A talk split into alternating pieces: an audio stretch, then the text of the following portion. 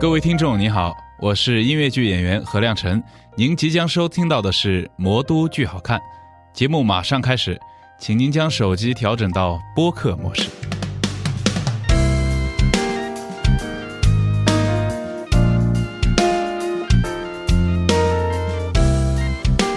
Hello，大家好，欢迎收听本周的《魔都剧好看》啊。然后今天其实是我们，呃，这个工作室就是虎年的最后一期录音啊。然后我们最后一期节目奉献给谁呢？奉献给我们《赵氏孤儿》的收官场的演出啊。然后今天的嘉宾阵容非常的壮盛啊。呃，首先先邀请那个我们《赵氏孤儿》的导演徐俊老师跟大家打个招呼。呃，大家好，我是徐俊。然后今天因为嘉宾蛮多的啊，然后剩下的几位嘉宾，我想请导演给我们来介绍一下，因为都是你的团队的成员嘛，然后合作了很多了嘛。哎一位我跟我们从从从这边啊，啊，这是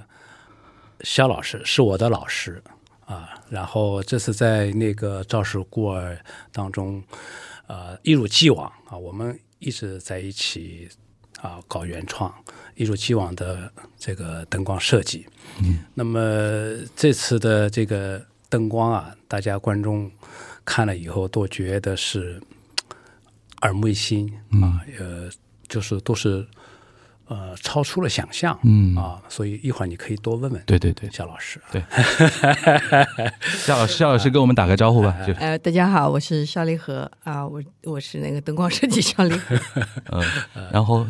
对，这是庞胜之啊，然后他是在这个公公孙楚旧啊，在《赵氏孤儿》当中演公孙楚旧，啊、这位是呃朱子龙啊，呃，在《赵氏孤儿》当中饰演陈七嗯啊，呃，甚至我们也以前也合作过啊，然后子荣是我们合作了时间很长啊，最早我的话剧啊，他就在我的话剧里边的歌都是他哦唱的、啊，然后后来终于我们在一起做音乐剧，嗯，我的每一部音乐剧都有他，下一部音乐剧有他吗？也有他，也 有他。啊，我们期待啊。那个那甚甚至跟我们那个听众打下招呼吧。呃，各位观众朋友们，大家好，我是演员庞胜志。哦，你这个从我耳机里面听出来就是那种气泡音，你知道吗？对。然后，然后那个，甚至除了那个呃《赵氏孤儿》之外，在上海其他的一些演出里边也非常多嘛。对，之前我们节目里边来过那个两个人的谋杀啊什么的，里边也有甚至的精彩演出啊。然后子荣，嗯，Hello，大家好，我是音乐剧演员朱子荣。哎，子荣虽然第一次来，但是就是。家属来过，今天也是家属开那个送过来的，说哎，这个号码好熟啊！行，今天我们那个加上我啊，一共五个人跟大家聊聊天啊。然后其实主要是聊那个《赵氏孤儿》这个戏，其实呃演了大概百场，呃，我们呃还有四场没演哈，还有四场演完的话，我们是九十一场。九十一场百场啊，然后差不多。然后我们的当然，两百场是也是我们将来的目标。肯定肯定肯定。然后那个呃，上海的收官是二月三号和二月四号，在那个嘉定的上海保利大剧院啊。然后呃，可能我们。大家听到这一期的时候呢，大概还有一个春节假期时间啊，大家要要下手要快啊，下手要快。就是在上海，如果江浙，我我相信在嘉定演的话，除了上海的观众之外，如果江浙沪的一些听听友啊没看过，或者说想二刷的话，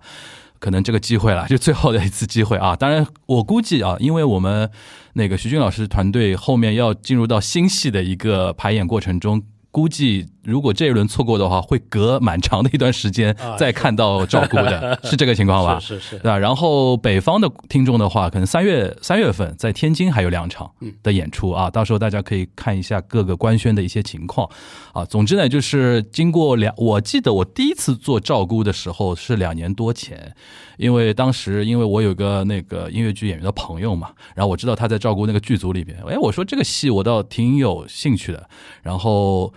抓他来聊聊了之后，后来听说是那个我们这个这个戏的制作人，就是哎，不知道哪里听到这期节目，说哎聊得还蛮好的，然后跟什么组里的人还分享啊什么的。当时一个感觉就是，我们算野生野生节目嘛，不是官方做的一期节目，就纯粹我自己看了之后比较有感觉啊。这话这话已经是两年多了，然后已经是来到差不多快百场了嘛。我想先问导演啊，就是作为这么大型的一个制作，然后你也倾注了很多心力啊。然后两年过去了，然后到百场，然后马上要到一个暂时的一个收官，有什么感慨吗？呃，我是蛮有感慨的，因为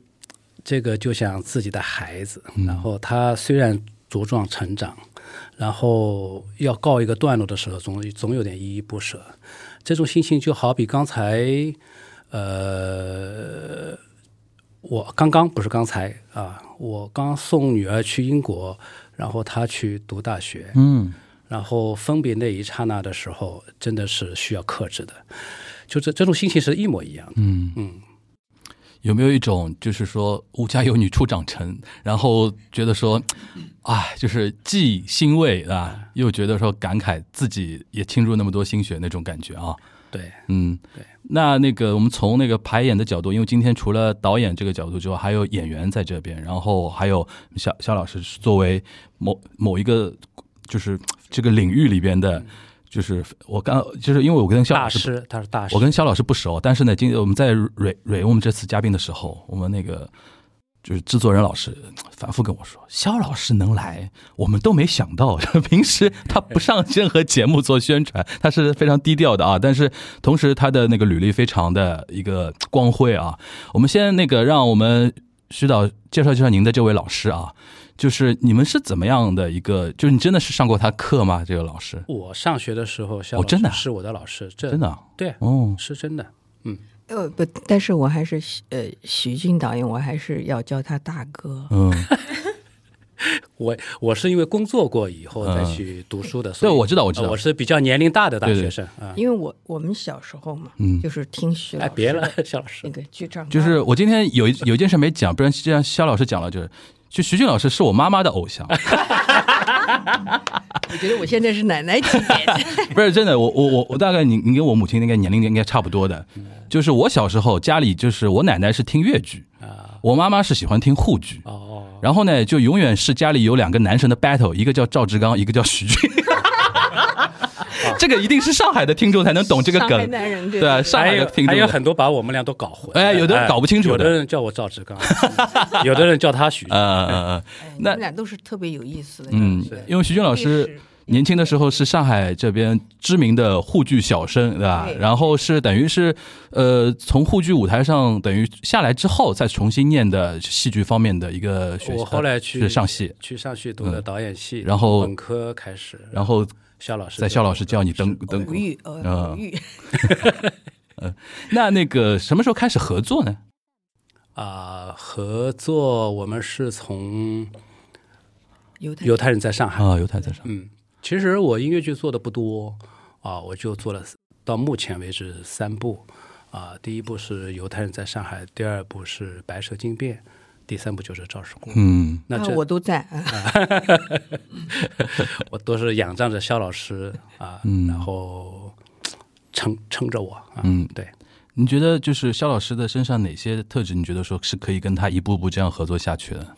呃，首先因为肖老师他的灯光真的很厉害哈、就是说，就他每次会给你惊喜。那个犹太人在上海，我们用了两百多个灯，对 吧？就呃，到了到了，其实到了那个白蛇惊变的时候，其实我们只用了五十多100五十五十多个，啊 是吧？对，五十五十多个你。数的嘛，然后，然后到了这个呃这个赵氏孤儿，就是我们我们就把投影仪啊作为一个主视觉这么来来呈现，所以每次都有惊惊喜，嗯啊，所以我觉得，哎，对，下一部戏也是夏老师， 那肖老师呢？你觉得你跟徐徐军导演的合作，你觉得他身上哪些特质就特别吸引你？愿意就是不是说一一波流，就合作一波下没有下一次了那种， 还合作很开心的原因是什么？对，因为首先我觉得这也是有我小时候那个，就是嗯你看小时候如果你落下的这个印子，基本上你一辈子你都很难逃脱，是吧？那徐导他就哎我们小时候就很崇拜他嘛，对吧？ 哎，然后这个这个就呃呃奠定了一个基础，就说啊徐导，然后呃跟跟徐导合作我是很荣幸啊，然后呢。我怎么听到一种粉丝的心态啊？ 哎，我我就是我以前就是徐导的粉丝啊。夏老师是我的女神，哎，双向奔赴，好吧， 你们双向奔赴，好吧。 于老师在旁边。然后呢，就跟徐导合作哈，从第一次那个时候是几几年？呃，一一五年，一五年是吧？哎，一五年其实我当时因为回来也就没有太没多，多久，嗯没多久，其实跟徐导合作，就是在忽然之间，我觉得我重新认识呃徐俊这个人啊，就是个哥哥，就是啊，然后就是呃他在导演处理方，他就是从人品上，从导演的这种专业上，就是这个让我觉得就是他特别成熟，而且呃，我我我我觉得在上海如果要找一个，比如说。呃，很男子汉、很 man 的人，徐徐徐俊导演就是第一位排在 啊，越听越像，现在变相粉丝了是 吧？我我我们聊点专业的没啊东西，好吧，夏老师。好然后呢，刚才那位那个导演提到，就是你每部戏会给他惊喜嘛，然后说到照顾的时候，就用那个投影的那个东西。当时在设计这个时候，你是怎么想的呢？因为那个投影的确是因为在舞台上，尤其大剧院看上去还是很震撼的嘛，尤其那个墙墙面剥落的那种感觉啊什么的。夏老师有什么当时一个想想法的一个过程还记得吗？是因为这个肯定是呃，照射过来，我们用大量用投影呃来完成光影，光和影，我觉得它是一体的。嗯，哎、然后其实尤其是像像我们只有一个景的状态下哈，其实我们灯光可以完成，不只是照。照照眼，然后照得漂亮一点，或者啊、呃再来一点气氛上，我觉得可以做到更多，可以可以可以给一个剧，就是或者引领观众，呃，可以更深入一点，或者更带给观众更多一些，可以或者一起共情的，用用用灯光来一起共情。我觉得当时其实用用投影这件事情，在我脑子里已经酝酿酝酿了十年了，但是呢，一直也没有这样一个这个一个土壤可以实现。嗯，所以我说为什么我特别感 特别特别迷， 像小小粉丝一样，就是因为徐导于老师他给了我这样一个，我这个芽才能发出来，对吧？嗯嗯嗯，对吧？要不然他永远就死了，对吧？永远就在就在就在就在我脑子里孵化，最后最后就孵孵孵也孵不出来，就是他也不能实现，不能落地。那所以就就当时就呃一看呃赵氏孤儿这样气势的一个戏，然后他呃我们找的那个舞美设计呃也非常棒啊，那个谭少远他设计这样一个。这个舞台一个嗯哎，就又简单，但是呢，因为它简单又简洁哈，但是其实给了很多很多可能性，因为光的变化，然后照呃呃，你就可以呃完成很多种的那个空间构造，所以我们觉得哎，这是呃，it's the time，对吧？嗯就是就是这个这一个历史时机，就是我们在这里必须要嗯完成这样，所以啊、我觉得就我跟于徐老师一直说，我们都是互相成就嘛、嗯啊。于老呃呃，于老师、徐老师给了我给了我们这样一个机会，嗯然后我在这个机会里就就是瞬间就把这个芽给发、插进去，然后它就它就生长了嗯。啊。所以所以所以我觉得呃呃夏夏老师，我问个问题啊，啊，投影贵 吗？刚才他不是说了吗？呃于老师，哎，那我就说，哎，我们灯少一点，灯灯弄呃得少一点，说的就是这个事情啊。就是哦呀呀呀，哎，这样那肯定要考虑平衡，因为嗯于老师这边他毕竟演出是一张票一张票卖出去的，对嗯这个呢我也特别能理解，所以所以为什么孵化十年到十年以后才才能实现这件嗯事情，所以我我所以所以我这种感激涕零之情啊，嗯就就从我这一方来说啊，诶肖老师，因为我自己看了大概两三遍吧，然后今天正好肖老师在，我就逮着这个机会可以问一问啊。就是我刚看的第一遍的时候，我就对于舞台地板上的那个灯光的那个设置就非常好奇，因为有一些地方让我就感觉有点像西方的那种。就是国际象棋的那种棋盘那种感觉嘛，是有这种设计的在里面嘛？嗯是是是，因为是的啊图案谷一直说这个人是下下对对对棋啊对对然后把那个棋盘，他一直在说棋，但是呢，如果我们围棋其实只有线，对，只有线，所以呢，你如果我我放了一个围棋棋盘在，呃就就我们当时也经也也挣扎过，嗯就是呃这个放一个，我这这很难表达，就是也。也就是在视觉上，它这个表达力就没有那个国际象棋那么，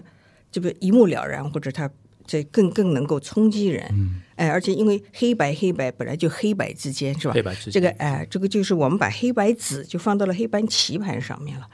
啊、因为它毕竟它还是光的一种，然后人呃他们的演员才是真正的棋子，就说哎，嗯，就是把这个结合了一下，但是我觉得好像不影响我们认为它是一个棋盘的对，棋盘还是挺哎还是哎挺妙的那种感觉。然后大家就站在那边，有一种你吃掉我，我吃掉你的那种那种对怎么说冲突的那种感觉会更强一点。对吧，对如果围棋的话更悬一点嘛， 就是因为要下到最后才知道输赢那种感觉对吧。然后还有就中间，比如说它有一些。一一方块方块的地方会变红啊，会变这样的，然后就用这个红来替代那个屠杀的那种地方，也是在设计里边的，对吧？对对对对对 OK 对，就很像很像一个人生游戏啊，比如说，包括我们的血，其实也是很人为是一样，像笔刷一样的，它并不是血嗯对对对留下来，所以这种笔刷都特别有人味迹象，因为整个肇事国就是一个非常人人也不是天灾，它是一个人祸嘛，对吧？所以人祸一定是嗯有有人的那个笔笔记笔触在里面，就是人的那个行为在里面，所以我们整体的呃。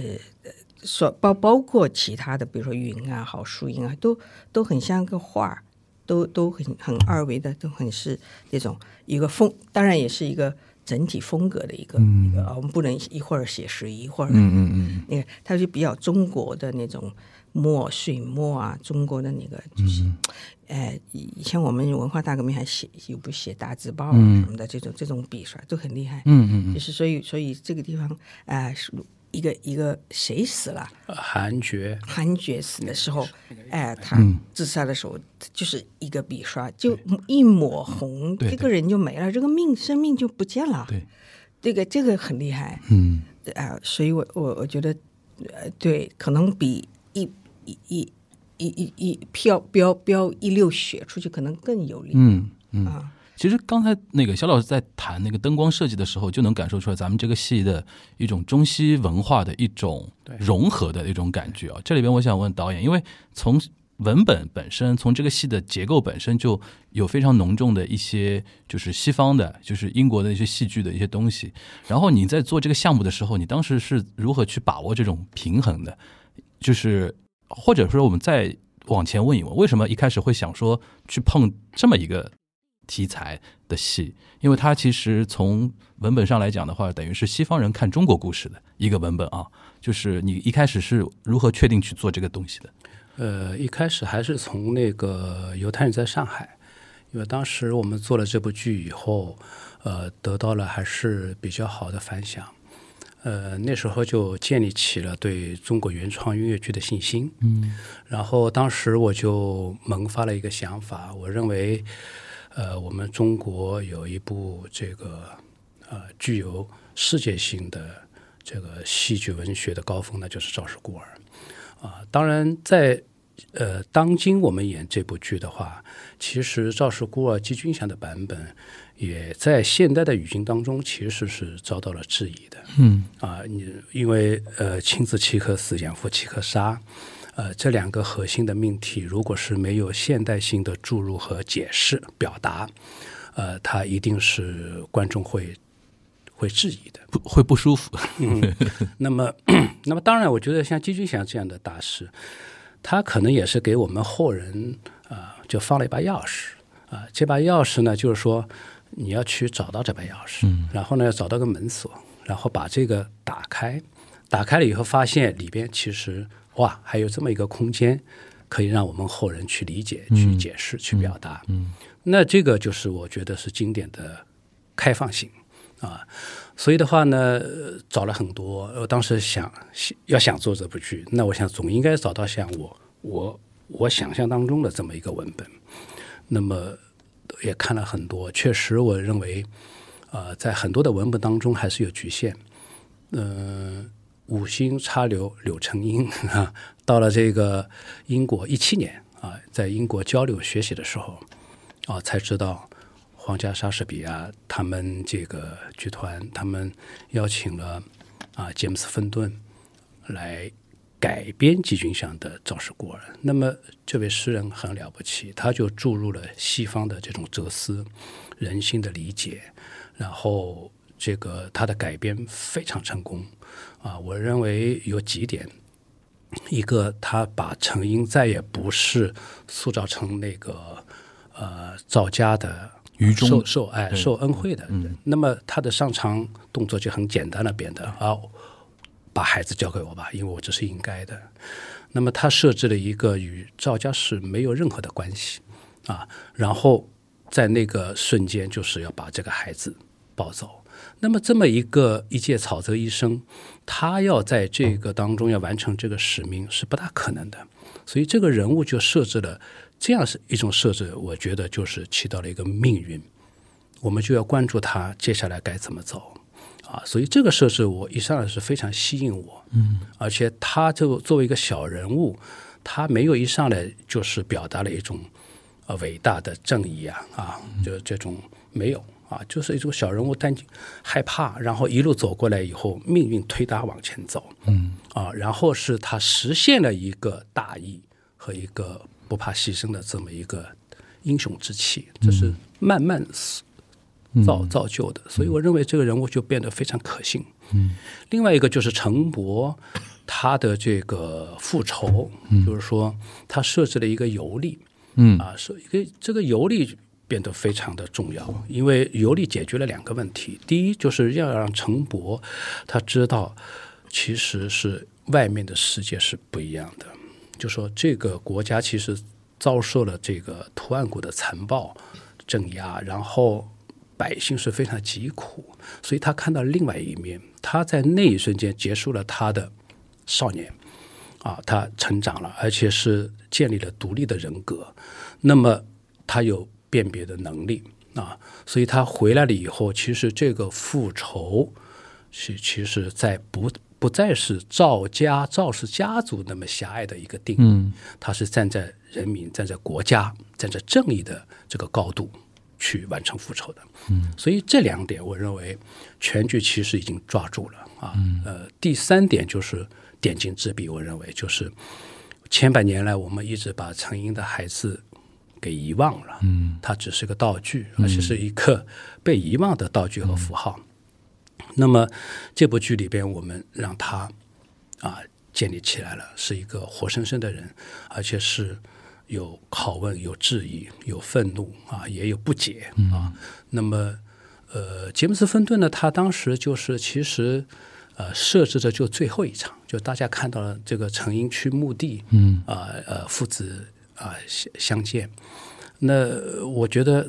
这一笔足够让我啊感动感动不已，嗯啊，但我觉得有点不过瘾，嗯啊，所以在我们的文本当中，我让它贯穿了全剧，嗯呃，然后呢，幸好呢，杰姆斯·芬顿呢在全剧当中，他是话剧嘛，在全剧当中其实有四首歌，这四首歌好比是有点像古希腊的歌队，嗯啊呃，有一种叙述的这个这个成分在里叙面述命运的那哎，种，嗯对，哎，我想何何不让成英的孩子，嗯，来完成这个叙述的这个使命，嗯，让他贯穿全剧、嗯啊，使得在上半场一直乃至到下半场很，其其实铺垫很长时间，它都是个悬念。嗯，第一次看的观众其实他永远不知道他是他是谁，很多人就觉得台上这个 对灵魂就是幽灵一样的这个角色到底是干嘛一的？直到最后才到知道最后啊对到最后才知道。所以我觉得杰姆斯·芬顿，我认为他对我们呃中国传统文化、对季军响、对赵氏孤儿是有贡献的。嗯，所以这个文本就就我觉得嗯用音乐剧表达又特别的合适。嗯啊，因为您提到那个陈子灵魂这个角色嘛，然后就要提一提，就是陈陈子灵魂的妈妈那个，就是我当时看的时候，说老实话，第一次看的时候，我对一首歌印象特别深，就是那个有点像摇篮曲那个，啊，飞龙睡在瓦片上。对，这个歌当时就是是怎么怎么去想这个事？因为嗯，我我最小时我最小的时候看《赵氏孤儿》是京剧，嗯，京剧里边我在我别的节目一直说这个点，就是我心里面过不去的一个点，就是就为什么没有人去 focus 那个母亲？因为母亲献出孩子让他去死，这个东西从从现代眼光来说是最痛苦、最痛苦的一个事情。但京剧里边就一句话，什么“今日你舍亲生子，来年必定降麒麟”，他的意思就是明年咱咱咱们再生一个嘛，这怎么可以的？用现在的讲讲法，但是咱们这个剧里边就充分的让。母亲这个角色，就是那个陈七这个角色，放大她的情绪，放大她的情感。然后第一次看那个那那首那听听那首歌，然后最后就有点什么楚公孙楚就啊、陈英啊，有点像集体 PUA，他 他就是你把孩子献出来吧那种感觉。我我们当时我就是我记我记得我跟很多那个朋友一起看嘛，就女生都不行了，就是那种就大家但但是有一点就是这么演法会让我心心心态就过得去了，就是就是他是有痛苦，痛苦 OK，但是你要 focus 在他身上，要把戏给他，这样大家看的时候，观众会有一种啊，我这个情绪是完结了。就是不没有那种哎掉在那边为什么要这样，然后会有这种这种感觉。我觉得子荣可以说一说，就是你在演这个角色的时候，应该肯定也倾注了很大量的情感在在这个角色上面吧？嗯嗯，就是当时第一次徐导把这个剧本给我看的时候，我就是光看这个文本，已经完全被陈七这个角色吸引住了。因为当时是有公主和陈七两个呃相对比重重一些的女性角色，那我当时可能我个人。嗯，从文本文本上来讲，我觉得这个角色她的戏剧感染力和她的人性上的一些丰富的这个体现，是让我觉得非常有吸引力的。嗯然后呃，后来金老师出了第一首《飞龙睡在瓦片上》的时候，哇，那首歌我、嗯我我听，因为金老师他每次都喜欢自己唱 demo 嘛，然后听那首 demo 我就已经直接就哭的不行了，因为他这个本身，首先这个人的命运，它是带有强烈的悲剧色彩的，然后这首歌的它的基调很温柔，嗯，很温暖。但是越是把这样一首听听上去好像很美好的一个旋律放在一个悲剧人物身上，让他去展现出来的时候，就是因为我知道他经历了什么，站在这个角色角度上再去听这个音乐的时候，我就觉得哇，我的内心是非常痛的，就是非常的痛心。所以当时哦、这首歌出来，我就觉得这个人物完全亮出来了。其实我还是要正好借着刚才肖老师说的那个话题，就是因为徐导他给所有的创作者，就主创团队是极大的一个创作的空间和自由度的，所以嗯呃，肖老师刚刚说，哎。对演员会是什么样的一种状态？其实我跟徐导认识很多年，也合作了好好几次。呃，我对徐导的工作方式以及他的艺术审美是有非常高的一个认知的，因为接触了很久，对徐导是非常了解的。那徐导他首先自己拿到一个作品的时候，他对这个作品的一个大的画面的构架，他自己的一一个主创的思维是完全已经有了的，所以他会去选择他觉得嘖灯光、舞美、服装、作曲等等等等等等，然后给到充分的一个创作自由度给到这些创作者们。然后，当我们演员进入到这个排演阶段的时候，其实他们已经把这个剧拉到了一个很高的层面，就是已经搭出了一个非常高质量的一个艺术框架。嗯，所以作为演员来讲，就说。首先，第一点，演员肯定是希望我有一个呃二度创作的自由度在这个过程当中的。但是，当我已经进入到一个我觉得已经质量好好上乘的一个制作体系里面，然后进到这样一个剧里面去以后，我会有一种很安心的一个创作的态度。所以其实跟徐导合作，我不太会说有太多的个人私心的想法，我这个地方要怎么样怎么样，其实不太有。嗯嗯，因为我觉得他搭建出来的整个框架，包括人物的脉络、戏剧的框架，包括舞台上的所有的灯光，或者说舞美的一些呈现，嗯，就已经让这个人物非常饱满和立体嗯了。然后本身的文本也已经是很有基础了，嗯所以这个人物其实是一个已经。很明确立在那边的一个人物，我觉得每一个人可能只是说不同的卡司，相对每个人会有一些自己的色彩，会嗯演出一些不一样版本的角色。那我再问一个小问题啊，你觉得最后最终还是献出小孩吗？嗯，就是我想想知道，从你的角度来说，你觉得最后是什么让他等于是，或者说崩溃，或者说放弃，嗯或者说心灰意冷，最终献出这个小孩，最终是哪些点？因为我刚才说集体 PUA 嘛，那个就等于是嗯嗯嗯啊，他怎么着都不对了，所有人都劝他你应该献出来，献出来，但最后总有一个情感的一个。皈依的那个地方，就觉得说啊，就可能怎么样？就是你从演绎的角度来说，你是怎么来理解那一段？嗯，首先第一点就是说，对于他自身而言，你要妥协，把孩子送送送出去，让他去死这件事情是完全不可能对成立的。对的，对，就是呃，我也死，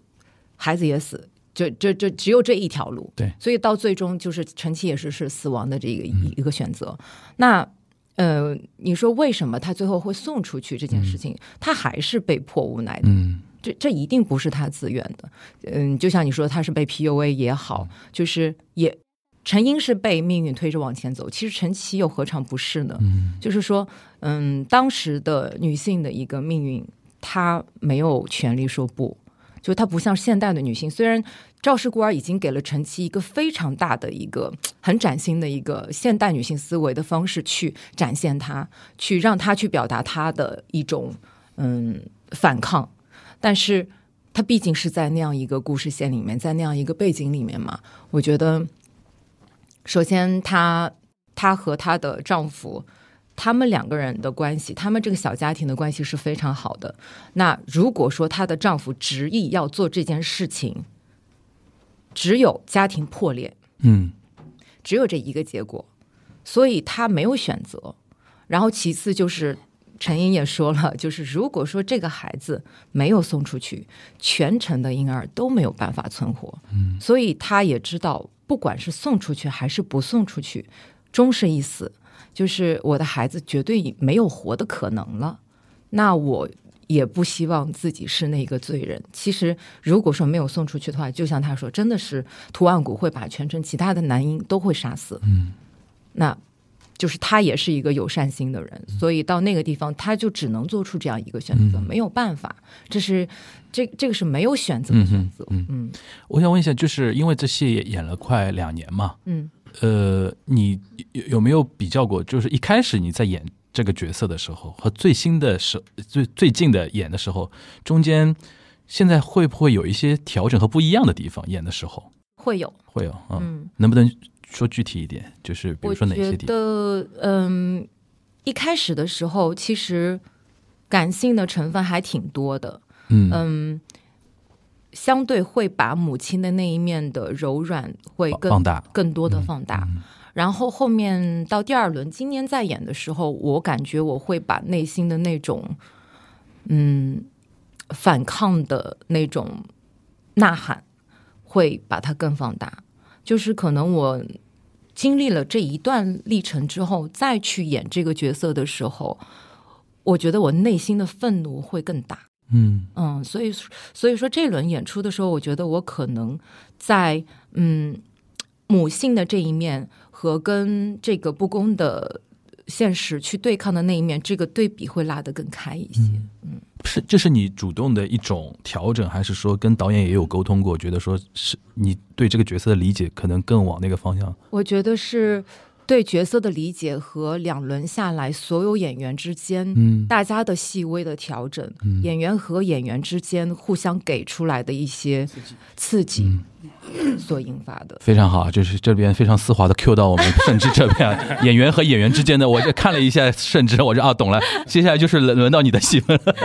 就是因为公孙楚就也是一个，还是回到我的一个感受，跟那个京剧啊什么相比的话，他又是一个又变变得丰满了一个角色，本来就是一个有点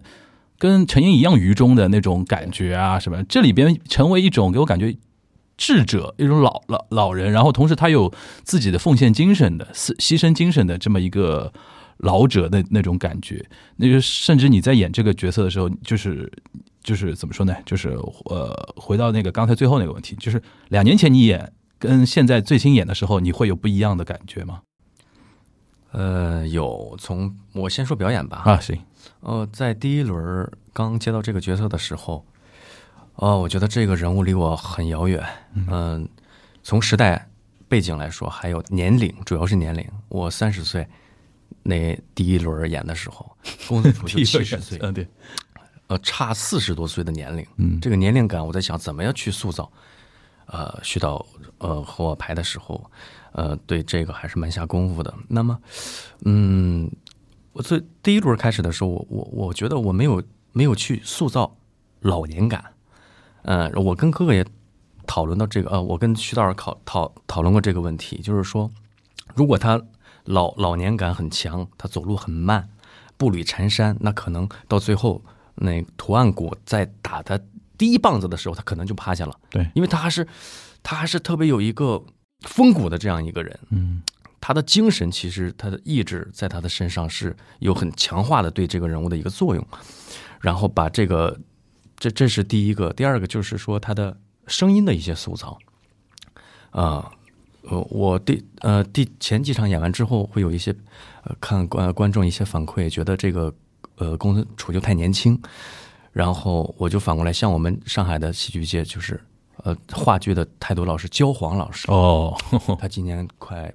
快啊八八十多了吧？啊八十多了，他的声音还是嗯，很啊，你这么一说，那个公孙主就是有点教化老师那个意思。对对， 所以这个我就觉得可能每个人对每个人的人物理解都不一样。啊嗯那么今年演的时候，呃，我可能会把一些动作会放慢，把语言的一些节奏放慢，嗯稍微缓一点啊、这样的话，呃，不丢失这种更加这种老人的塑造这种这种感觉嗯，啊。 这是表演，就是那你对这个角色的理解呢？角色的理解，我觉得因为我觉得公孙主就不不容易理解哦，这个角色。不太好理解。对啊，嗯，他是一个牺牲小我，一个完成大我的他，他他想他想让这个这个这个历史能够继续，让这个孩子等他二十年以后他能复仇。嗯啊，他是有这样的一个抱负。那么我我我们在陕西，在西安演完之后，我们去了赵氏孤儿的发源地，去了韩城。嗯、我去有公孙楚旧的墓哦，啊，就是我们还是蛮震撼的。我们怎怎么说？就是呃我我觉得就是那个墓和墓碑，还有成英的啊、啊，一个三一墓，看到之后就是能看到嘖那个墓碑的那那个历史的那种那种那种留下来的痕迹，然后嘖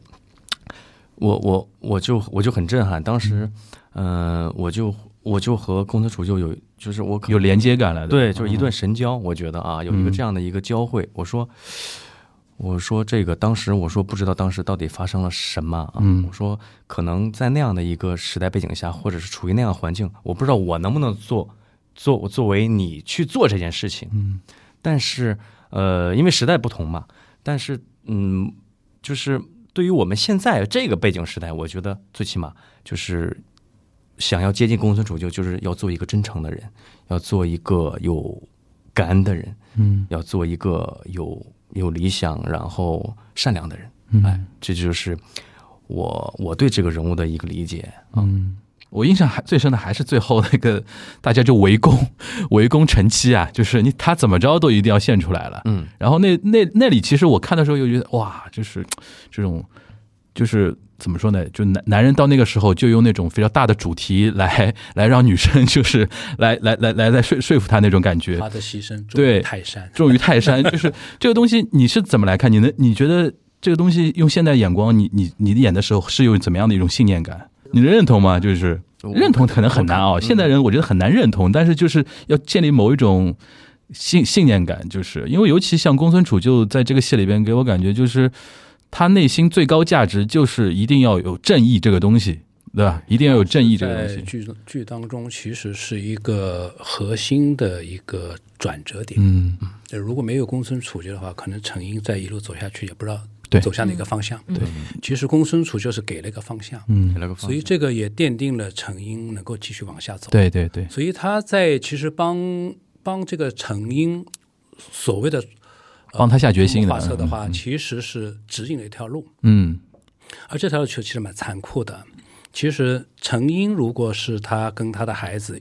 就一死了之的话，其实是简单的，简单的对，也是痛快的。那完了以后是公孙楚，就是让他要活下来。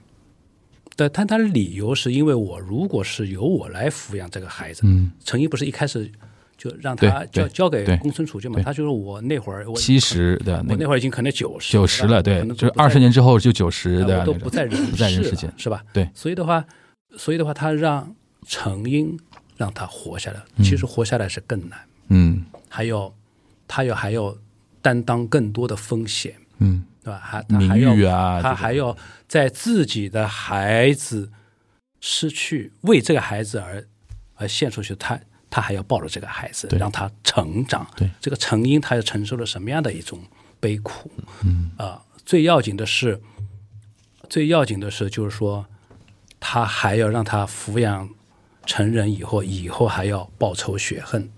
所以这这个就是他给成因其实是出了一个难题，但是呢，这条路必须得这么走，嗯啊，所以他设置了一个，就是说你去，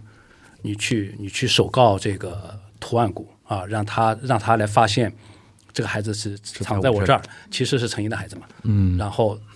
就说原来剧本当中大家都知道他是。咣撞撞这个石阶啊，撞石阶。后来我想，这个撞石阶，这个这个画面怎么来构成？ 然后哦，最后是选择了还是拿拿这个自枪，拿那个枪往自己身上、嗯戏剧感更强烈，更强这烈个其的，实造型感更强对，嗯啊。那么甚至他在里面他设置了一个动作特别棒，啊嗯我是让他说，我是让他要笑，就说。呃，老夫还有一事未了，哈哈哈哈！笑了以后，呱再砸进去，然后他在笑的同时，他呱呱呱自己敲自己这个这敲自己这个胸膛，嗯啊，这种就赴死的那种这种慷慨，然后其实也是对成因的最后的善击，嗯啊，所以这这个动作就特别好。嗯演员所以有时候他的一种创造啊，也是非常的宝贵。嗯，感觉我们那个还是回到那个话嘛，就是感觉徐俊老师因为有传统戏剧、戏曲、戏剧的底子，然后同时自己又学了那个现代戏剧，或者尤其是西方戏剧那个东西，你身上设置的很多东西真的会结合这两者。你刚才说自腔那个，然后笑笑那个，就特别像京戏舞台上有一些花脸演员，花就是他代表一些英雄形象的时候，面对死的时候一笑了之那种感觉。但同时，那种就是造型感的东西，非常那种西方戏剧的，尤其古典的那种戏剧的那种感造型感感感觉，这个是肯定是贯穿在我们整个戏里边的那相种。通的，嗯相通的。行，那《赵氏孤儿》是一个中国故事，然后就是被分，你刚刚提到被分顿改编之后，然后等于你再进行一个改编，再进行的一个嗯再诠释那种感觉。这个是因为提到中国那个原创音乐剧嘛，因为这个戏算我们近几年看到的，就是我们原创的音乐剧里边相对口碑也好啊，然后票房表现啊，然后尤其是一些媒体上的一些评价什么的都算比较好。啊你觉得这是不是未来就是喜剧戏剧的一种就是说标签，就是中中西的那种结合的，或者说带有非常强烈的那种就是就是经典戏剧的，就是尤其像你们下咱们下面一个戏要做的，还是一个非常非常经典的一个西方戏剧的一个代表。这个是是不是徐老师你今后未来对于你的作品的一种规划，或者说你的就是说一种品味上的一种倾向性，是会往这个方向靠？对，因为做原创也是我的追求啊，使命和担当。呃，我认为只有中国原创音乐剧，呃，只有这么脚踏实地的一步步这么做下去，你才能够在观众当中来建立起对中国原创音乐剧的信心。呃，要不然的话，这个中文版做多了，我就觉得会有一种误导啊。我认为在起步的时候是可以学习啊这个借鉴，但是三十年了，我认为它的步子应该慢的再大一点，而且再坚定一点。所以我在去年这个在武汉召开的构建中国戏剧导演体系的这个高峰论坛上，我就第一次提出了，其实还不光是要做中国原创音乐剧，而且要做我们中国原创音乐剧，要建立起我们自己的民族特质。嗯，啊，这个就非常的重要。呃，我们要把目光还要看得再远一点。嗯，呃，另外的话，我觉得刚才您说的就是说，呃，我是希望做啊、戏剧还是要有一种品格啊。这种品格的话，呃，离不开四个要素啊。第一个要素就是我觉得是思想，就是你的这个剧的思想性怎么样啊？我们说主题立意嘛，啊，这个思思想性其实就是灵魂啊。第二个，我认为就是说，我们能不能看到一部作品里边、呃、人物的命运？嗯，啊，这个命运就是其实带来我们一种冲击感，然后带带来我们人类的思考启发啊。所以我认为这个第二点也是非常重要。第三个，我认为就是一个你具备了它的里边的丰富多彩啊、扣人心弦的情节啊，因为一部戏如果没有好的故事啊，没有没有好的情节，我我我认为啊，这部剧也是不具有这样的一种品格。嗯还有一个就是，就是我觉得激烈的矛盾冲突，嗯啊，这个这个、呃所以也有很多戏，当然我觉得是可以了，什么淡化情节啊，淡化冲突啊，啊散文式的啦，啊这些戏剧，我认为也可以做，但是我认为这个具有一定的戏剧品格的话，其实嗯，这四个要素我认为是非常重要。所以在我选剧本的时候，或者选题材，就是我都是关注这四个嗯，四个要点。因为就是我跟其他的一些出品公司的一些出品人也聊过这个话题，因为随着现在音乐剧市场相对开始受到瞩目之后，大家很多做音乐剧的有很多嘛，然后我我就跟所有出品人说，其实未来某一个出品公司或者某一个戏剧厂牌，它做出来的戏剧的。你刚才提到的品格，或者说它的调性就很重要了，因为市场上大家认为你是什么样的戏，你不能说今天做一个那个，明天做一个那个，或者说下一次觉得说，哎，现在流行是做什么，咱们去做一个什么那个，这个呢，就是可能会有一些割韭菜的嫌疑啊，但时间久了之后，还是会沉淀不下来。这是我们做自己作为戏剧媒体的人，或者说作为观众的一一个感受啊。然后再跟大家提醒一下啊，我们那个就是上海的收官的演出是在。二零二三年的二月三号和二月四号，在那个上海保利大剧院啊大剧场，是我们上海的收官轮，然后呃在嘉定啊，在嘉定，然后就是北北方的听众呢，可以关注一下天津的那个最后两场那个演出，然后那个演完之后呢，就是会基本上就是要隔一段时间了，隔很长一段时间才能看到那个赵姑的一个演出啊。然后因为提到那个音乐剧的话题，我想多那个展开问一问，就是呃，徐老师，你是已经做了三部了嘛？然后马上进入到第四部了。是，也是从一五年开始嘛，就是第一部是一五年，刚才那个跟肖老师合作的，就一五年开始的。对，这其实六七年、七八年时间，音乐剧市场发生很大的一个变化嘛。对，我我相信很应该很多人问过你这个问题啊。你现在就是我再我再来问一遍，就是你觉得这这些年的那些音乐剧市场的变化，你是来怎么看的？我认为音乐剧现在这个势头是在往上走、嗯啊，这是一个好的现象。所以我认为，越是这样的情况下，我们做的作品越要注意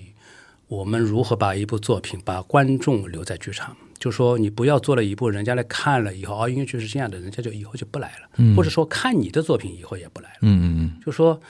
我们要珍惜这些观众进入剧场，对啊，所以我觉得来之不易的，这是多年来奇缘一直说他那个早些年，呃，做原创音乐剧底下可能只有一排两排，他还在坚持唱。然后他说：“你看现在年轻的演员，你们多幸福，这底下都坐得满满的。”啊，这个就是我们慢慢积累，然后慢慢把观众吸引过来。所以我说，我们要做好每一部剧，就非常的重要。嗯，尤其是做中国的原创音乐剧，咱们不要做这种。呃，上次也有采访我，就是让我举个例子，我就举了个例子。嗯，啊，就是说，我不知道你看过这个纪录片没有？嗯，就有一帮中国农民，然后他们就一直在村里边画画。嗯，他们梵高那个哎，画梵高啊，然后他们觉得越画越自己就是梵高了，然后越画越起劲儿，因为什么呢？还能养活家人，对吧？然后就不断的，而且生意很好，嗯终于有一天，他去了荷兰，看了这个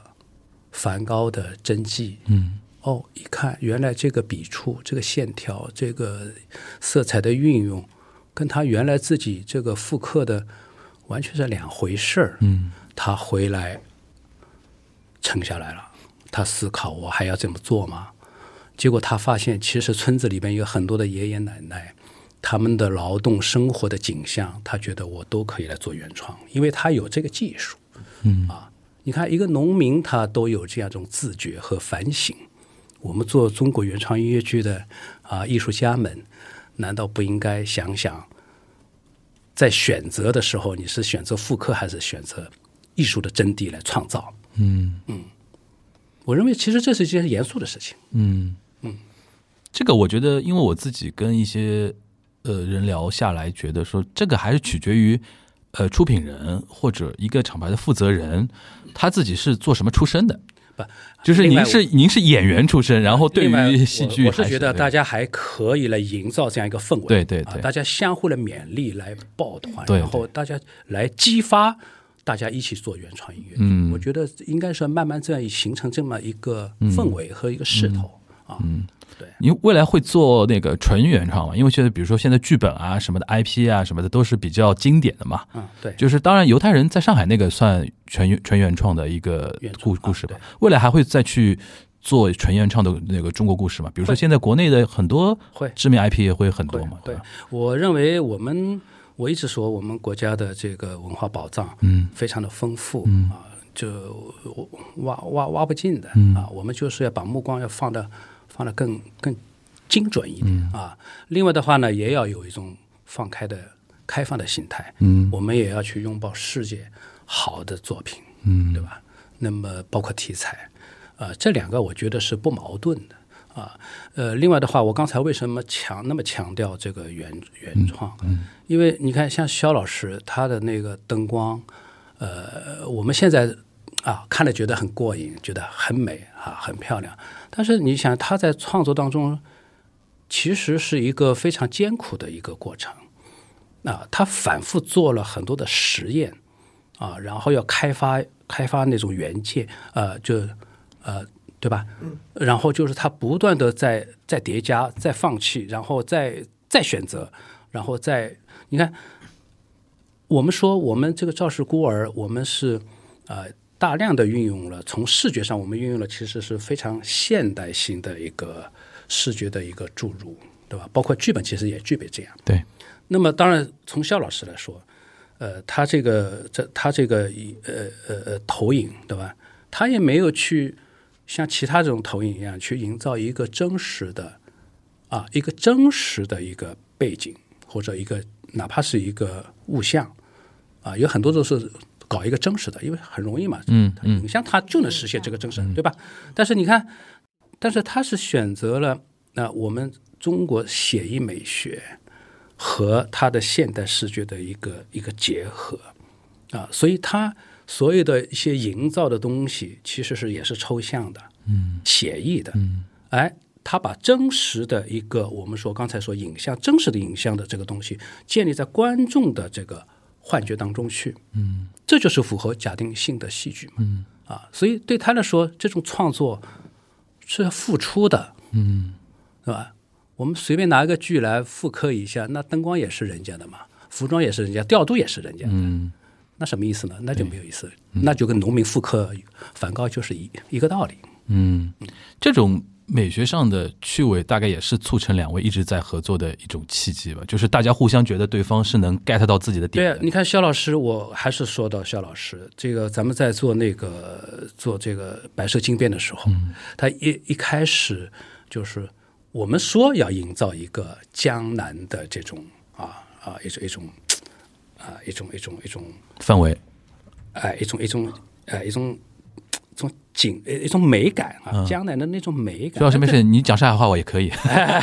我觉得瞬间他有点普通话哎，蹦不出来哎哎，但了。是这种美感不是，我是在想啊啊什么样的 OK 嗯更更准确的词能够来描绘，就是说，那江南的美感那在哪儿呢？嗯啊，它那有我们第一次在在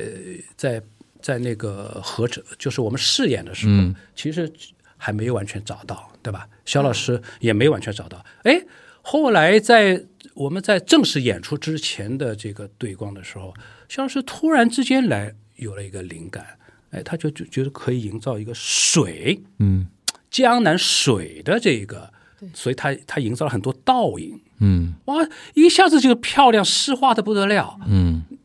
这不是他的创造吗？嗯。啊，对呀、但这种创造后面是很大量大量的劳劳动在里边吧。对呀、啊你要有做智很多慧事要有智慧，要有想象力，嗯啊，对，那个那那是白蛇惊变啊，真的是叫惊惊变啊，一下子变了一 个戏，嗯就它的光的，它的光的还是这些素材，嗯但是这这个它光的这个运用以后，发生了天翻地覆的变化。那次是比较魔术，然后换的，第二天我们都非常兴奋，但是他干了一个晚上，这个主要是在有啊有主要是在自己的案头在在在实验吗？还是说还要通过一些器材啊、设备啊不断的试啊这种？啊那肯定的，这跟嗯声音一样的，你不是得这调那调，然后你 得因为肖老师看上去还比较柔弱的，看上去啊，就是我感觉好像不是工作室里边什么还 还穿各种各各种工作工作的那种设备啊，然后试啊，会有这样的那种情景吗？当然啊，嗯当然，你看以前，现在我们都用的灯就是都电脑灯，哦，对在底下操作就可以。那以前还要爬上去，嗯，一个一个对，然后经常还要这样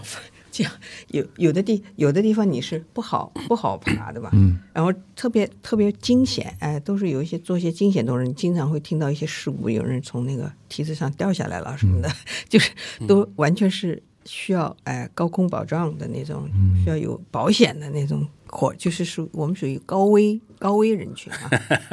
还有但电现在就不属于那。现在现在我觉得大家就也条件很好嘛，所以你其实就脑呃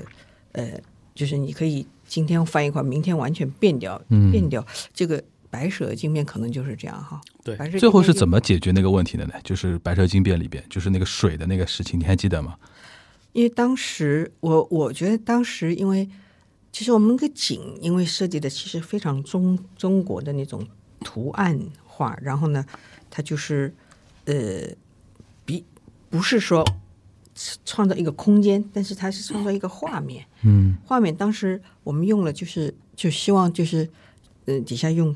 可以反光的地面嘛，就是说，所以它景上还因为我们那灯光设啊、那个舞美设计，它本身也学过灯光，所以我们就老叫他，哎，你把你的景自己给打亮，我们不管你了。然后呢，他还打了很漂亮那个线条啊什么的，那这个景很漂亮。然后你又是讲白蛇，又是在江南是吧？西湖啊，嗯那这个水很重要，那爱情。加上这个这个白蛇、青蛇本来又就在水里是吧？啊，在水里吧。我们后面做的白蛇，就青蛇也在，他们老在水，跟水特别有关系，断桥啊什么的，反正跟这没呃呃离不开。然后，嗯、江南我们一开始会觉得，哎呀，朦朦胧胧的，可能，嗯、很多人第一第一很本能的，我们就是、啊、台上放很多烟，嗯就会觉得烟雨有江南啊哎的，烟雨江南的感觉。但是，但是它不一样，就说比如说我们天上，呃呃，只有一颗太阳，对吧？因为它打下来，它这个光是云的，嗯，然后我们到了舞台上就不对了，它就一溜一溜有有无数的太阳在在在在在向这个舞台发射过，然后你就觉看见，你你就发现特别乱，那那时候就很糟糕，就觉得演员也看不见了啊，然后这个这个呃就画面也全破坏掉了，就是被一溜一溜的光速就给就破坏的，因为它构不成完整的一个对画面了，就是这个就是呃当时在我们在第一次合成就是试的合成没演哈。第一次完全是一个失非常失败，然后我就非常痛苦。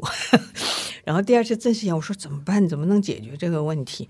然后跟胡呃徐导说，你让我不放不放，就说我们不放不放烟，不放也半天，你给我半天时间，嗯，然后我们来看能不能达到这个，啊、然后当时就就哎，居然就就就可以。哎，就水的到烟变成水了嗯哎，就出来了。然后我们也很惊喜啊，因为这个完全就是因为你不做也不会知道嘛，对对对对吧？你也不会，呃，而且这个这个就是各个部门创作部门，它有各个自己的一些功能，所以嗯拼合在一起，发现哎呀，这个其实就是我们要的这种画面。嗯所以这个也是，呃，不，有时候不是说案头我这样做，到了现场可能就它就是一个一百八十度大翻转，嗯，就是就是，所以我们为什么说灯光搞灯光的人一般都要搞出心脏病了，就是因为在极短熬夜时呢间，要嗯熬夜，哎，熬夜是一个、是一个物质事，就是一个 一个一个生理上的呃伤生害理，上的伤 害，哎那那种是绝对心理上的，哎，绝对是一个就是高强度的，就是把你放在牙，就是那个高压锅里就是哎挤一挤，然后你出来，嗯哎煮出来一锅东西是对的还是不对？你开锅就看到，但这个是就是就是就是这样，所以我心脏确实不太有所以后来我们算我工们伤做了，肇事锅的时候，我们俩一致不放烟， 对，后来就一直干干净净嗯觉得放烟是对挺伤害的，尤其对对演员也嗯挺伤害的。对，哎，就是因为是有很多是追求光柱，所以来了烟以后，这个光柱就清晰。其实这个光柱是没有这个必要的。那除了那个创作环节之外啊，就是因为刚才徐徐俊导演提到一个点，就是你现在因为除了那个呃，就是说像郑渠元这样比较资深的音乐剧演员，你还大量的跟一些年轻的演员合作嘛？因为咱们这个戏有很多一些年轻的一些演员，包括今天到场的两位啊，都算年轻演员，对吧？我不算， 算算算的算的，就是你在挑演员的时他们候是，有经验的，有经验的演员。在在挑选演员的时候会有怎么样的一些要求？因为其实我是我是听说，就是排演徐俊老师的戏，其实是很也很也也是你对要求很高嘛，你应该是不能让他们有那种同时，比如说在有很这很多工作的情况下来参与到你的创排的过程中的吧？嗯，这个是最基本的原则。嗯，对，嗯，我是希望创作要静下心来。嗯啊，所以的话，呃，在我们剧组里边，这个现象就不大有。嗯啊，所以的话，呃，你看我们那个呃经过了三年啊，基本上没有掉队的，基本上，嗯啊，所以的话，这就是大家能够在这部剧里边那个沉下心来，然后，其实说到底，我们说创作创作创作，其实是从演出开始，它不是排练开始，嗯啊，真正的创作是在舞台上，所以他们为什么在一轮两轮里边，他们会有一些思考，会有一些变化，啊，这种就是其实成长进步的一个过程，呃，这个需要是要沉下心来，然后不断的啊、研究，不断的琢磨，它才能够有一种上升的可能性，嗯，啊，如果就像你说嘎那么多戏的话，他哪有时间去静下心来呃揣摩这个人物呢？他能背出来就不容易了， 啊，有的还甚至背不出来，嗯对吧？所以的话，这个在台上胡唱的也有，所以这个就是演员的基本素养嗯啊，这个呃我是看不得的嗯啊，不能这样。呃呃，另外的话呢，从排戏来说，呃，我的习惯啊，就是说不要折磨演员啊，因为你导演必须要想清楚，就这场戏的你的场面调度是什么啊，不要让演员去做试验，也不要去做工作坊，这都是浪费时间。就是说，演员到排练场就是要实现一个跟导演完全一致，或者说我们通过磨合了以后达到一致的这种效率啊。所以通常我呃，刚才子荣也说到嘛，就我通常会呃对这场戏我是想明白了的，就是说你这个地方你你从哪上来，嗯，然后完成什么样的动作，因为这个动作是一定是有它的最高任务在里头的。嗯，像这种像这种东西，如果是导演没有想明白，演员也是懵的。对，啊，尤其是青年演员。那通常属于青年演员，我总是会给到他一些方法。嗯，那很简单，青年演员，比如说他有一个一个蹲，啊，他背的蹲，然后转向一个前方就正面的一个蹲，他脚是倒不过来的。嗯，因为什么？他缺少了这方面的训练，或者说经验不足。嗯，那像这种地方，我就告诉他，来，左脚先蹲，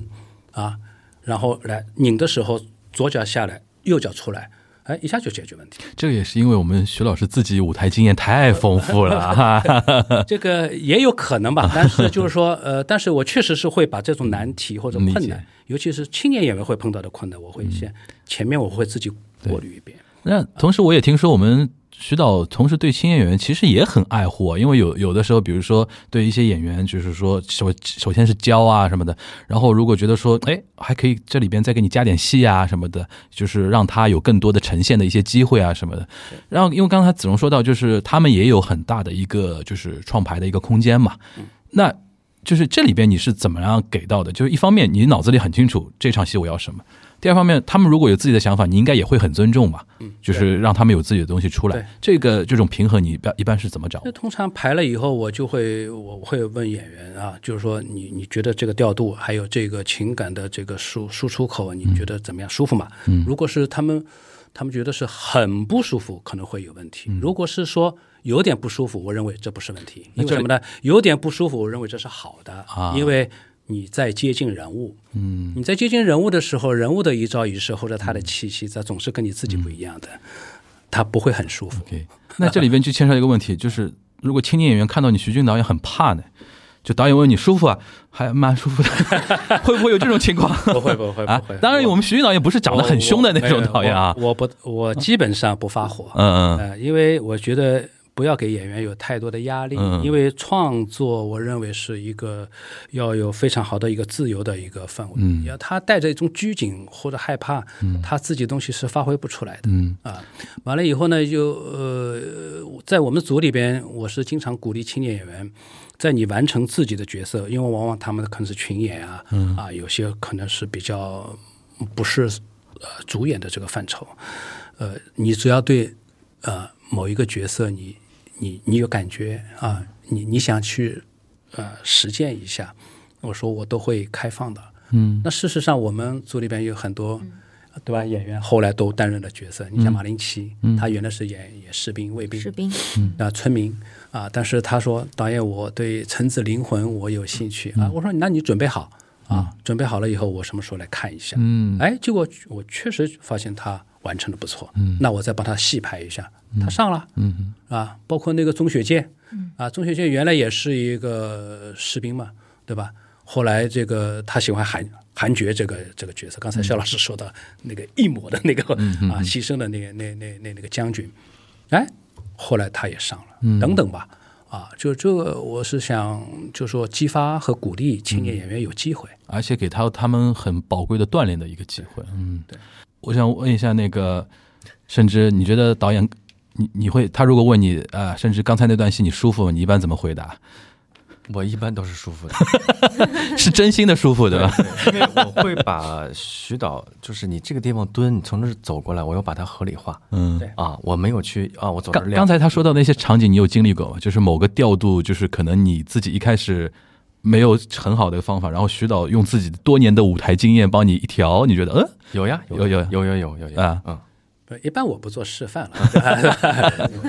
会有我记这得子荣就有一挺次多这个，挺多是吧呃子子子荣有一次就是那个，我记得哈，排练的时候，那个他说，呃，陈英说要要要要求你委曲求全，嗯，然后他知道委曲求全什么意思，嗯他说不啊，一个退了以后往前冲到公孙楚就那儿，咵一个滑跪，华贵啊，他他说又跪不下来，他说， 然后我这不舒服，我说没关系，我说你慢慢来， 哎，后来后来他就哎。啊对了啊，后来还是哎越来越对了，越来越对了，所以这个地方就成为了他一个非常精彩的一个调度，嗯啊，这这个就是呃慢慢磨合嗯啊，就是慢慢磨合的。我也允许他有这个想法，嗯不舒服，我起码我也想一想，那我这个地方有问题吗？啊，后来我想想应该没问题， 那我想我想让他再慢慢的啊，慢慢的再磨一下啊。嗯，哎甚至你们你们之前知道我们徐老师原来是在上海非常红的，哎呀这个不那值一提哎个呀沪剧演员这个事情，听说过，听说过吗？我一直跟电就视是台你们能说不要想象那种怎么红的吗？你们能不能你们能想象想象当年怎么红的吗？徐导，唱一徐段徐导当年的片段我们全都看不是， 这只是舞台上片段，我是亲眼目睹过剧场门口的啊，哦，那我们哦，嗯就是不比还有现在这个机会不比现在汤不比现在 SD 的那种我是那听个差，说因为的很多人在在后台，然后翻出了我以前的录像，然后他们看得哇，很大乐家，都看 了，啊我我当时就说，我当时说他那呃那个把我的历史，因为我那个，因为我有一些就是观众的那个朋友啊什么的，他们有的时候会比如说看完呃看完剧之后去所谓的 SD 啊蹲演员啊什么的，然后我他们有一次在照顾蹲的时候，我就说我就说我估计啊，我们徐俊导演在门口一看，哎呀，这当年我都经历过，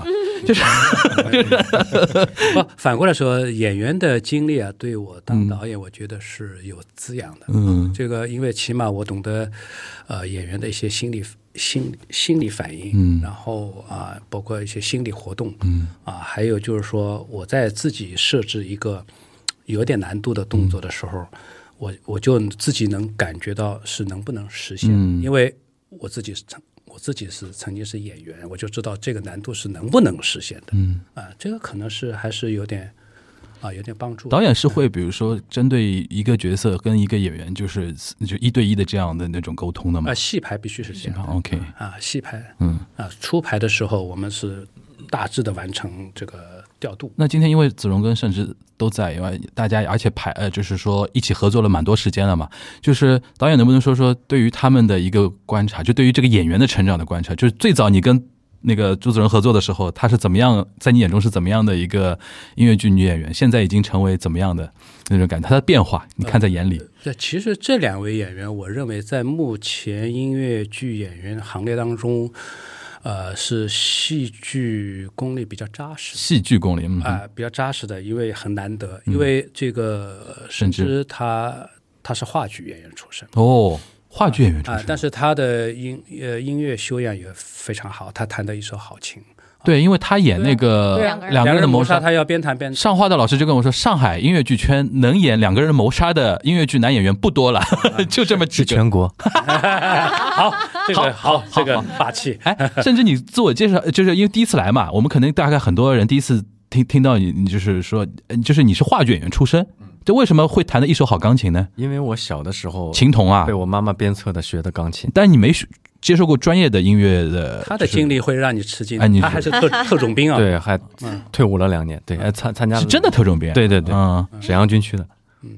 你是啊，你是东北东北人，呃，我是东北哈尔滨人，哈尔滨人嗯，然后然后从小学钢琴，考到了沈阳音乐学院的附中附属中学， OK，然后十呃附中毕业之后就十八岁就参军去了，沈阳军区啊、哦，哦然后两年之后考的大学，考到考到哪里？考到上海师范大学，上海师范就谢谢晋晋谢晋的，对对然后学的是我那个表学演嘛，的是影视话剧表演，哦，嗯，哇，那个那很丰富啊，那对，个这个对经所历，以然后对一五年全国第一考到了上海话剧中心，还要还要还要强调一句，强调一句，所以他的表演就会有一种细腻度嗯啊，然后节奏分寸都都非常拿捏的非哦，常。你这么一说，，对了，他因为当过兵，所以说那个范儿是那种范儿的，对对吧？所以他的那种牺牲精神也是。 牺牲精啊神，嗯，哎，子这个子荣也演过话剧，啊，哎，子荣也演过话剧，因为那个时候音乐剧还没那么那个多的时候，就很多音乐剧演员不是他就很演好话剧学，，对，没对有，其实不是，因为我就你刚刚觉得我是青年演员，对不起，我是中年演员，就是其实我是中很青年对我我我是很早就已经呃，我是零三年上的大学，然后零八年毕业的时候，国内几乎没有什么音乐剧，对，嗯，只有一些引进的大的一些版权什么妈妈咪呀，啊，米娅这是种最早的对那会儿，对。然后那时候我是毕业了之后就也是进团了，我们俩都是他是进的话剧中心，我是去的上海轻音乐团，嗯所以当时是作为一名歌手一直在舞台上，然后刚进团四年就没有机会演戏，就不能出来演戏，嗯。所以几乎就是跟音乐剧就是断联了四年，然后后来开始呃有一些剧，慢慢的又开始重新回到音乐剧舞台上，然后包括。真真正你走到舞台上之后，我就会发现，特别是原来我们是音乐学院，其实表演一直是短板嘛，所以后来就去呃想办法去去锻炼自己的戏剧功底。然后当时也有机会，正好去话剧中心演了那个欲望号接欲触望号街车，欲望号街车嗯非常难度非常大的一个剧，所以其实对自己也是一个历练的过程吧。然后慢慢的重新又回归了音乐剧的舞台，嗯对，一直到现在。哦，这个力量其实对于你现在在音乐剧舞台上诠释人物是很大的一呃个帮助帮很助大。嗯对，因为现在真的会有这样的感觉，就是比如说，我、开玩笑讲啊，他很多很多人说上海音乐学院音乐剧出来的呢，就戏就就是业务很好，就戏可能一般，是这么说的。音乐学院呢，这个唱不错，对，唱不错，台词表演呢台词对啊啊，对然后上戏出来上的去呢啊说了呢，表演台词不不错错，唱呢，不太准， 会有这种感觉。他那我们特建议两个学校合并。对，那我们特种兵出来的唱这钢钢琴弹的还 好。哎，你你当兵的这个经历会给你就是表演有什么帮助吗？就是不一样的那种帮助，没你有自己作为体验当当兵嗯啊没有帮助，没有帮助啊啊，体力力好 体力在在台上可以走啊很啊多，嗯、那是那是体力啊，形态身形会会有帮助吧？对，而而且我觉得，可能在攻克一些剧本啊，攻克一些人物啊这种，这个这个坚韧的这个这意个志这个意志意坚志定上啊啊我觉得就是意志坚定抗压能力比较强抗压能力非常强，然后能熬夜，能呃对，能熬夜啊，啊就是就是很下功夫吧。嗯 OK 这个是对我帮助蛮大的。 OK，这个这个他这样经历的演员还比较少见啊，对对对，嗯而且真的是就是因为那个钢琴真的是厉 害，不好弹，那个是真的不好弹，是，对对而且节奏都很快的，对。行，那感觉好像咱们这个剧组就是还是因为刚才你露露出来嘛，平时叫导演叫哥哥，是吧是就是我本来以为是说是像那种长辈的那种关系，看来那个徐军导演平时跟他们还是比较能够比较亲切平等的交流的啊。对，我们就像一家人一样，嗯啊，这剧组在一起很亲切，嗯，对，行啊，那等于是这一家人下面要除了照照顾结束之后，要去攻克另外一件，他是们吧又是我另外一个家啊啊，去哈姆雷特，嗯，去哈姆雷特。我们稍微稍微讲两句吧，就是哈姆雷特又是另外一种感觉的啦。就是赵姑，如果是中国故事西方视角的在演绎的话，《哈姆雷特》这次完全就是西方故事，我们徐军导演的那个东方视角的在演绎啦。呃，对，而且这个这个戏你敢排，就是肯定已经做好了被很多人嗯审视的那种心理准备了。就是你说说说想法，这个戏确实不容易。我说，在我心目当中哈，嗯就是我说有两座高峰嘛。刚才我说的是咱们赵氏孤儿是东方啊、的是也是世界性的对这个一个，我三百年前就去了法。去了法国，去了欧洲，嗯到今天还是长演不衰啊，嗯就三百年来啊。那么呃这个哈姆雷特，呃，四百年来，从这个一一六啊一六一零年嗯莎士比亚那零个一年，一六零一年嗯开始到今天，没有没有间断过，嗯，就一直在演。全世界总归有个地方在演哈姆雷特演的，啊我认为这又是世界的一一座高峰、啊，戏剧文学的一座高峰。那么呃你刚才说那个东方视角也好，西方视角也好，其实，呃，我认为《哈姆雷特》的难度更高。嗯更何况啊、确实一个西方的一个经典作品，就是我们要理解它的时代背景啊、它的这个人文、它的人性、它的宗教，呃，以及哈姆雷特到底是性格悲剧还是应该什么样的？这个就是在以往，我认为还还没有完全吃透啊。呃，这个可能是每个国家的这个地域还有文化的背景的这个差异都、都都都有存在。嗯啊，所以的话，我在想，我能够呃这次能够把原著给吃透了啊，然后能够解释的啊，能够就像莎士比亚想表达的这个核心精神，嗯能够做到这样，我觉得已经很不错了。嗯，所以不要有这种颠覆啊、推翻啊、创啊，听懂了， 听懂了， 我能够老老实实把它把它的原著精神能演出来，演准了，嗯，我觉得这就是一个呃一个一个已经是不容易的事情了。哎、是吧一个满意的一个，呃，我都听懂了，因为我们很多看剧的人特别怕来一个魔改，所谓叫魔改，您懂那个意思吧？就是改到就是爹妈都不认识了那种感觉的。对对对对呃，行，反正那个哈姆雷特是在今年五月嘛，对会跟大家见面嘛。是然后咱们不着急啊，好饭嗯不怕晚啊，虽然还要再等个几个月。先看先看《赵氏孤儿》，儿，哎，Q 回来，你看，那个徐军老师帮我们 Q 回来了啊。然后那个非常感谢今天那个四位嘉宾啊，因为。呃，因为嘉宾比较多，如果有那个我照顾不周的地方，大家见谅啊。然 后反正是今天主要是听那个徐军导演来总结一下《赵氏孤儿》，因为走过了两年的一个历程，就像他一开始说的，就像自己的一个孩子一样的，对吧？终于长大了，然后可以稍微送出去一段时间， 晚点再见， 就像您自己的那个送女儿出去念书是一样的一一样的那种感觉啊。他下面一个孩子就哈姆雷特，然后就是相信今天在那个访谈过程中，大家对这个剧是会有新的一个全新的一个认知和一个所谓的，就比如说今天非常难得肖老师也在嗯啊，从那个灯光的角度给我们一个权威的一个说法。呃，同时也感谢甚至跟子荣，我们下次有你们有别的戏的机会的话，也欢迎到我们节目来做客啊。然后再次感谢徐军老师，然后谢谢你也跟大家在最后再强调一遍啊，然后上海站的收官是。赵氏孤儿上海站的收官是二零二三年的二月三日和二月四日，大概在元宵的前面一点点，对吧？那两天，对吧？元宵节就正好也是在十三和十四，啊对正月十三和十四，然后没过元宵都是年嗯嘛，对吧？大家就是可以走进剧场啊，就是走到那个上海保利大剧院啊，在嘉定啊，可以去最后。那个在那个怎么说收官场看一看我们的这个《赵氏孤儿》这个戏，好吧？呃，然后最后也祝福我们就是徐徐军老师下一个《哈姆雷特》能够